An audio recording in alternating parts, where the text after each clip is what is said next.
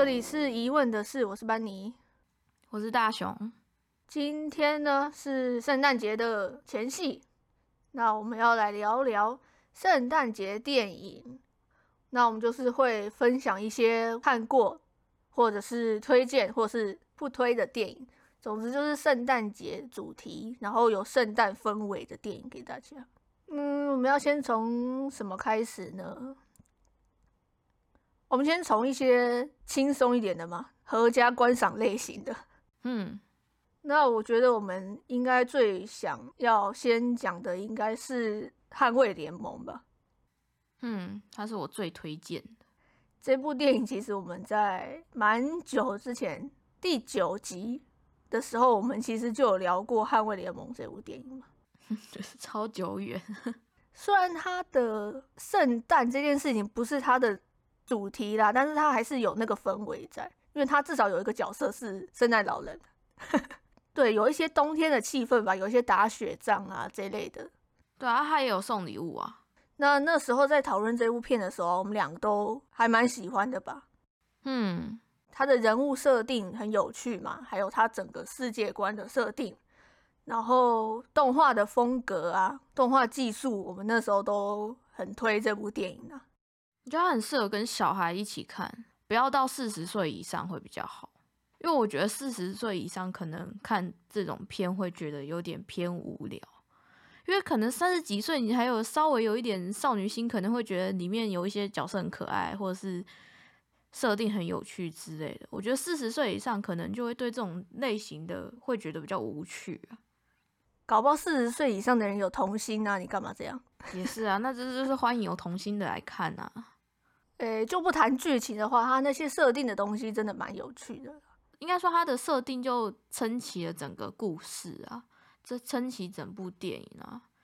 如果它设定没有那么猛的话，我是觉得应该会，应该就会像一般的比较无聊的圣诞圣诞电影了。虽然它的主题不在圣诞节，但是它就是很有节庆的气氛。它还有一个复活节兔子嘛，对，就是适合。节庆的时候啊，放松就是不要想太多的，这样轻松，大家边吃边喝的看，我觉得还蛮适合这种时候的电影。嗯，下一部吗？博物馆惊魂夜。后来发现他其实，我刚开始原本在想说他这部我不确定他是不是，后来发现应该是，因为他是在圣诞节前前大概几天上的，但他其实内容跟圣诞节。没什么相关，但确实也是冬天呐。里面的季节是冬天，没错啦。因为它这个也是一样啊，就是合家观赏。因为它其实有很多集嘛，现在看起来我还是觉得第一集最经典，是最有趣的。因为我不太记得剧情在演什么了，我好像只看过第一集的一点点而已。它是有点像冒险的类型吗？还是什么？他其实简单来说就是男主角他去博物馆当保全，意外发现他们这些就是博物博物馆里面的所有东西，在晚上的时候会因为一块黄金石板，然后就会全部的动物或者是那些雕像啊、标本啊，全部都会活起来这样子。这一部的重点就是这个男主角他如何在博物馆度过晚上就对了，看他如何跟博物馆的这些。这些活过来的人啊、动物啊，什么相处这样子，主要有我觉得有趣的点就是他这些相处的过程，因为像他里面就可能他会遇到什么老虎嘛，然后遇到很调皮的猴子啊、爱斯基摩人哦，然后还有印第安人这样子。我记得我最喜欢的是那个复活节的那个石像，复活节岛的那个石像，就很大的那个人头石像这样子，摩埃石像。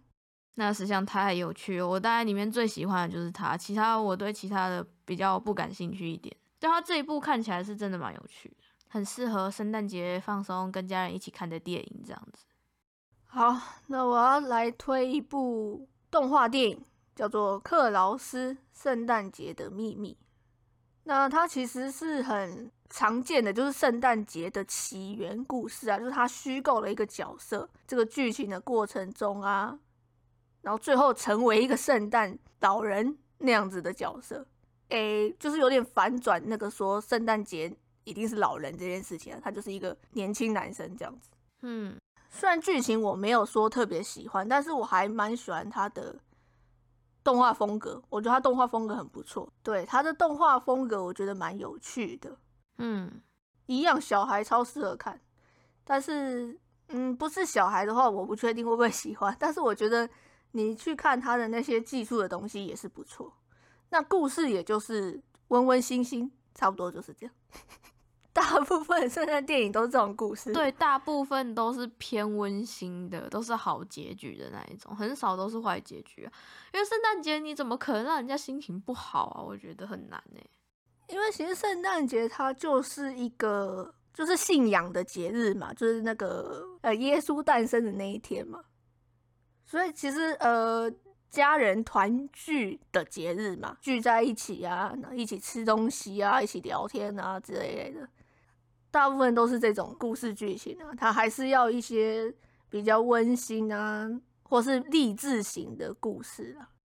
圣诞节的电影就是不外乎就是跟圣诞节有关，然后很常会出现什么，就是你看动动画电影嘛，比较一般的就是爱情电影，圣诞爱情电影。反正就是你过个圣诞节就可以获得男朋友的感觉，然后或者是，反正就是由圣诞节去去延伸各种什么爱情故事啊、亲情啊，你就是多套了一个圣诞节而已。但是其实故事，我觉得就算放在平平常都看起来就很一般啊，这只是因为多了个圣诞节，好像变得比较特别一点，但剧情很多都大多都还蛮一般的但我觉得克劳斯这种就是圣诞节起源，我觉得算是有一点创意的成分在，因为他就是在翻转你对于原本圣诞节的印象，或者是说圣诞节老人的那种形象嘛。嗯，他就是在自己创造出一个，就是虽然符合就是大家印象中的圣诞节，可是他的比如说。人的形象啊，或者是说那个节日会有的习俗什么，他会把它改掉嘛？还是有些创意分数啦？我觉得，呃，就克老师这部电影的话，那捍卫联盟也是啊，他那个圣诞老人其实也跟呃大家印象中圣诞老人有点不太一样。其实我发现他们圣诞电影就是有想要就求求创新的感觉。其实最近看很多像呃。看，我看了一个那个什么圣诞节男孩还是什么那一部圣诞男孩，他讲说他们人类的世界目前是完全没有圣诞节这种事情。这个小男孩他就叫圣诞，但是圣诞是从就是他妈妈去过一个有点像魔法村庄的，是个精灵村，然后他去过的那一个地方，知道了这一个节庆之后，把他带回来，然后把他的小孩取名叫圣诞。但是人类世界是没有的，只有精灵的世界有圣诞节。我很喜欢这部电影，啊，真的假的？你很喜欢吗？我觉得这真的是要有一种我就是来看圣诞电影的心态，要一个 比较放松的感觉，就是你需要没有什么太刻意的思考，要一个很无聊的感。我这样讲会很像负面的意思。嗯，我喜欢他的地方是我其实一直以来都很喜欢故事中的故事这种东西。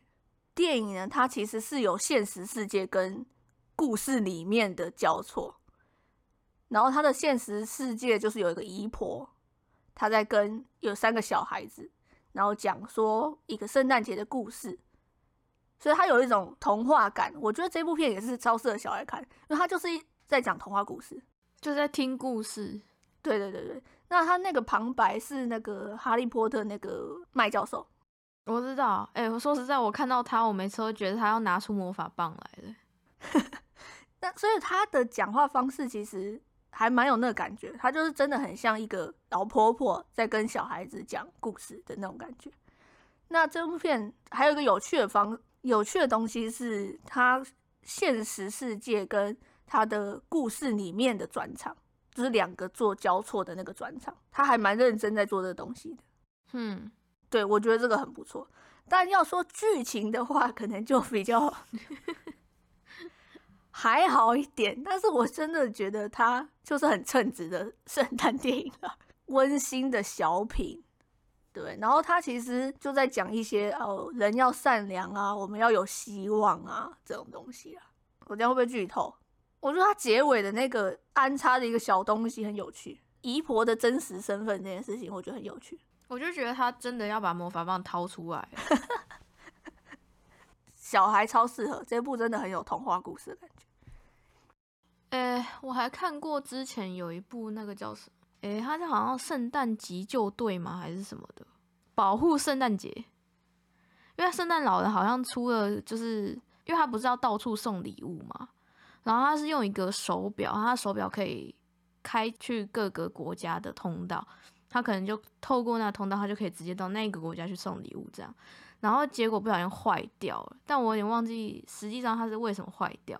就是圣诞老人在送礼物路上遇到这三个小孩，反正就是好像我忘记好像是小孩把他的手表用坏，导致他没办法顺利让他等于说他没有达成他圣诞节的目标啊，就是他要把所有礼物都送给所有的有听话的乖小孩，然后他的圣诞节的那个值哦，他有说他那个圣诞节的值才会才会是正常的，那如果不正常的话，世界会陷入混乱，所以他们要保护圣诞节。然后反正就是这三个小孩就跟着这个圣诞老人，甚至他还有老婆，就是圣诞节，圣诞节他那个圣诞老公公还有圣诞老婆婆，就他们是个组合，就是就是变成说他那个结局就是小孩跟圣诞老人的秘密嘛。可是重点是他竟然后面还有续集，对他这一部我唯一喜欢的点是他一样有吉祥物，长得很像那个，就是我们之前说捍卫联盟，他不是有那种小矮人吗？在那边甩甩甩甩的，小叮当之类的，对对对对对，就那一种。可是它的是造型是那样子的造型，但是它的那个，我觉得它感觉比较像是那种一种动物。圣诞男孩也有小伙伴啊，对，就是他们这些其实大多都会有，哎，就是可爱的童话感，就是跟迪士尼一样，就是主角旁边就是要有一些 小伙伴，嗯。那我现在讲一下去年圣诞节，我觉得这部片的推荐点是，你误以为它是爱情片，其实它不是。我觉得它比较像励志家庭的东西，其实讲比较多。我觉得是它的优点。嗯，可能纯爱情片我就懒得看，但是励志家庭片我觉得就还可以看看。对，嗯，我觉得这个可以看。我觉得剧情部分也还好，但是。她的女主角真的很抢戏，那个谁，龙后艾米莉亚克拉克，因为我没有看过那个嘛《权力游戏》《冰火之歌》，对，所以这是我第一次看她演戏，我觉得还不错，而且她的眉毛真的是真的很抢戏，怎么有人的眉毛可以有这么八字形呢？她的眉毛真的很有趣，对，就是你在这部片里面也是，她的眉毛真的各式各样。我觉得他真的演的还不错，因为如果不是他演的话，这个角色其实是刚开始会有一点讨人厌的。这当然你看到后面才知道，说哦，他以前曾经发生过什么什么事情，就是因为这个女主角演起来，这个角色才增添一点可爱度了。对，然后他的励志家庭的东西，我觉得也讲的还蛮好的，而且其实很写实，但是他拍起来不会。那么的沉重，整体氛围还是轻松的，是还是适合圣诞节看的电影。嗯，我觉得他那个平衡有抓得很好，因为我跟你一样，我前面原本觉得他就是那种无聊的爱情片而已，但是没有想到他后面就是会有反转，所以就觉得还不错。可是因为前面其实我前面一直都在想说，奇怪，这男生的，就是男主角的搭讪手法跟一些。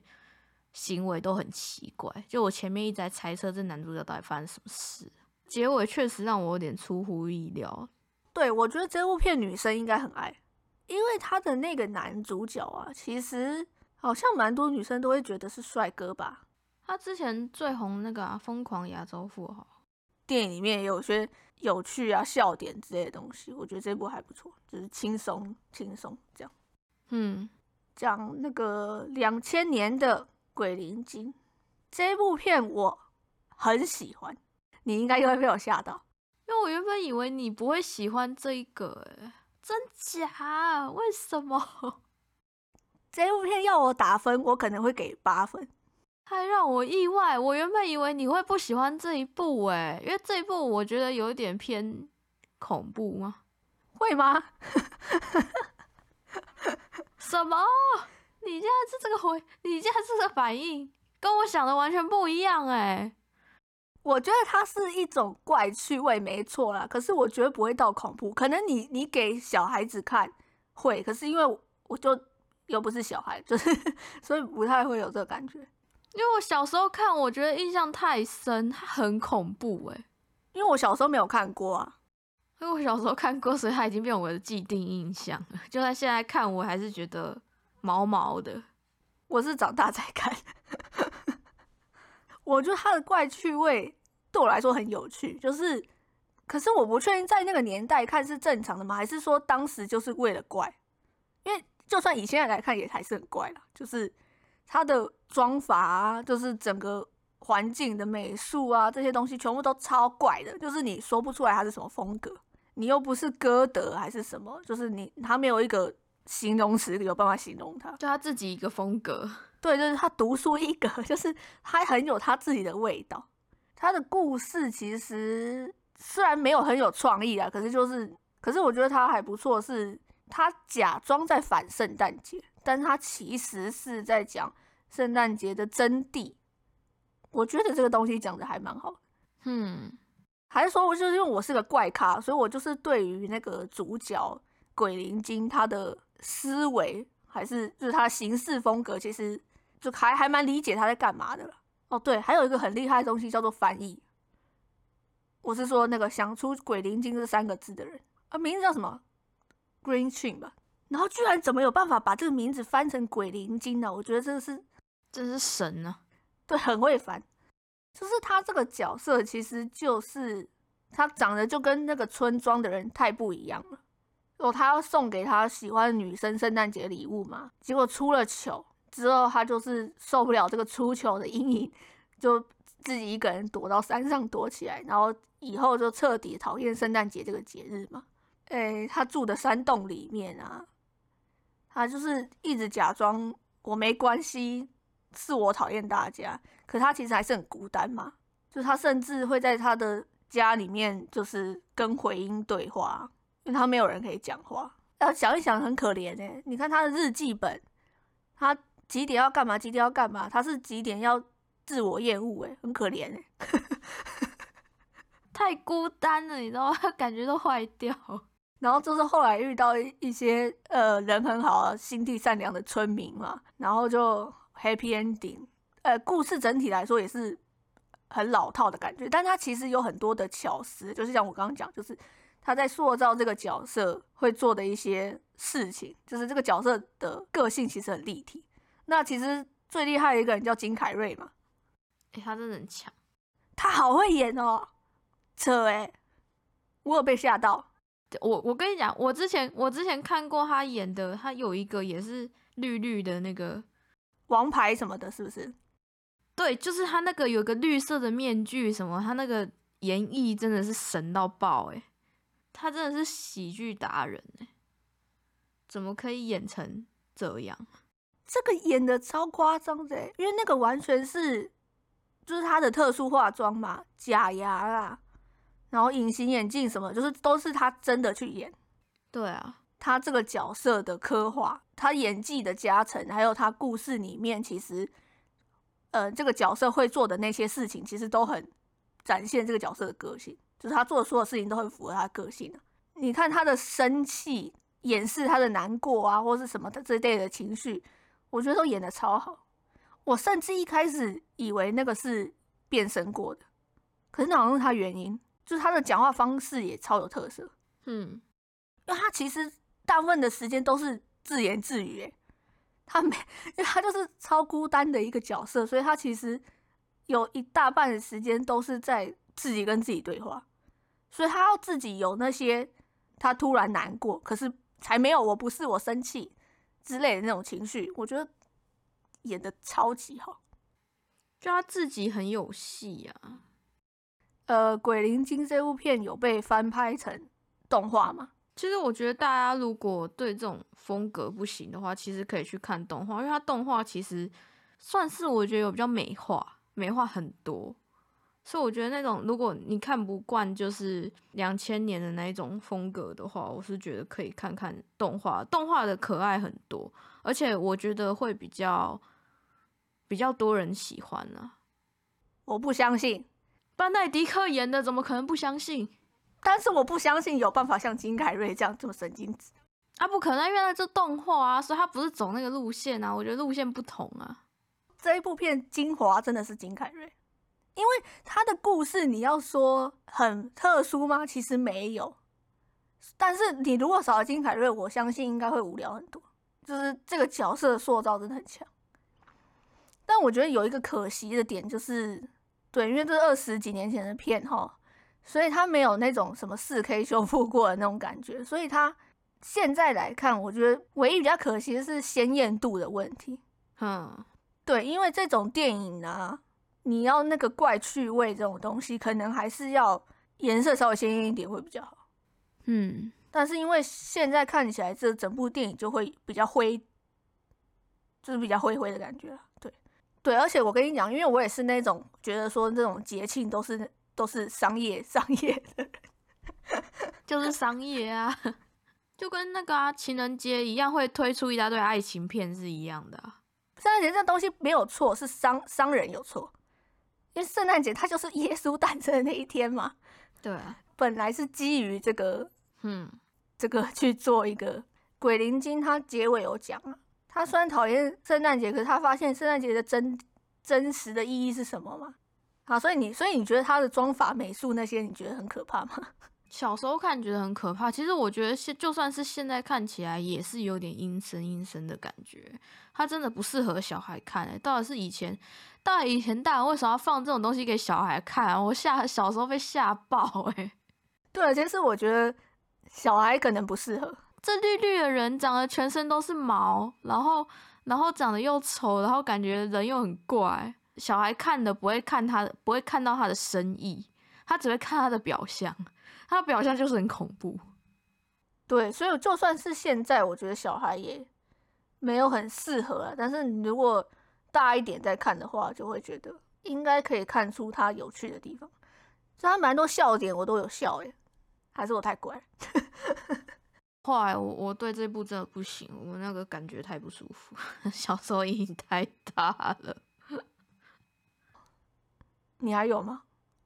我觉得巧克力冒险工厂，呃，我觉得它的设定有点有趣，尤其是那一那一个工厂的设定，有有那么一小部分感觉有点恐怖了，但但是有趣片比较多。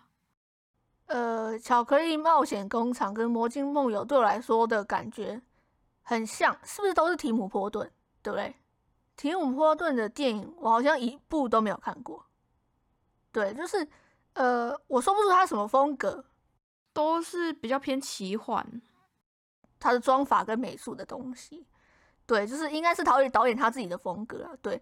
但是他的这个路数，我就是有点，嗯，就是有诡异到有点吃不下了。我我反倒还蛮喜欢的，因为他之前拍的像什么《剪刀手爱德华》，然后然后那个什么《地狱新娘》哦。对啊，魔魔镜梦游啊，然后怪奇孤儿院我全部都有看。但是巧克力冒险工厂它虽然跟圣诞节其实没什么关系，对不对？因为它主要故事在讲说，他威利旺卡是一个那个，就是他就是巧克力工厂的老板。他有一天突然决定就是要发出五张什么金票，他他巧克力里面会夹金票，然后就只有五张而已，然后他。让拿到那个金票的人可以携带一个人，然后跟他们就是进去参观巧克力工厂啊，然后大家就在抢这个金票，是我记错吗？因为我印象中好像是圣诞节，不过这一部也是蛮特别的，就是好了，那就是我们推荐的，也不算推荐，分享分享了几部我们看过的圣诞节电影，其实还有很多就是有名的。什么经典的我们没看过了，或是没有讲到，像是很多爱情片，纯粹是我懒得看，还是明年，我明年可能会如果要讲圣诞题材的话，我们还有很多选项可以找。可以下面留言那个啊，就是希望我们讲类似哪一种的，比如说什么圣诞爱情啊，或者圣诞鬼片之类的。会推荐我们其他我们没有讲到的圣诞电影，留一些明年的扣打吧。嗯，就是我们今天分享完我们的圣诞电影，可惜我们音乐不能换，有版权问题，不然我不然我很想要把我们片头片尾换成圣诞节的音乐，但是不行。好，那我们下一次的更新要来跟大家介绍一些明年一月到三月上映的新电影。这需要想一个主题的名称吗？你说 title 吗？对，好了，我们再看看。反正我们就是会介绍明年一到三月的新上映的院线电影。好，那今天的讨论就到这边，祝大家圣诞节快乐！谢谢大家收听，下次再见，拜拜。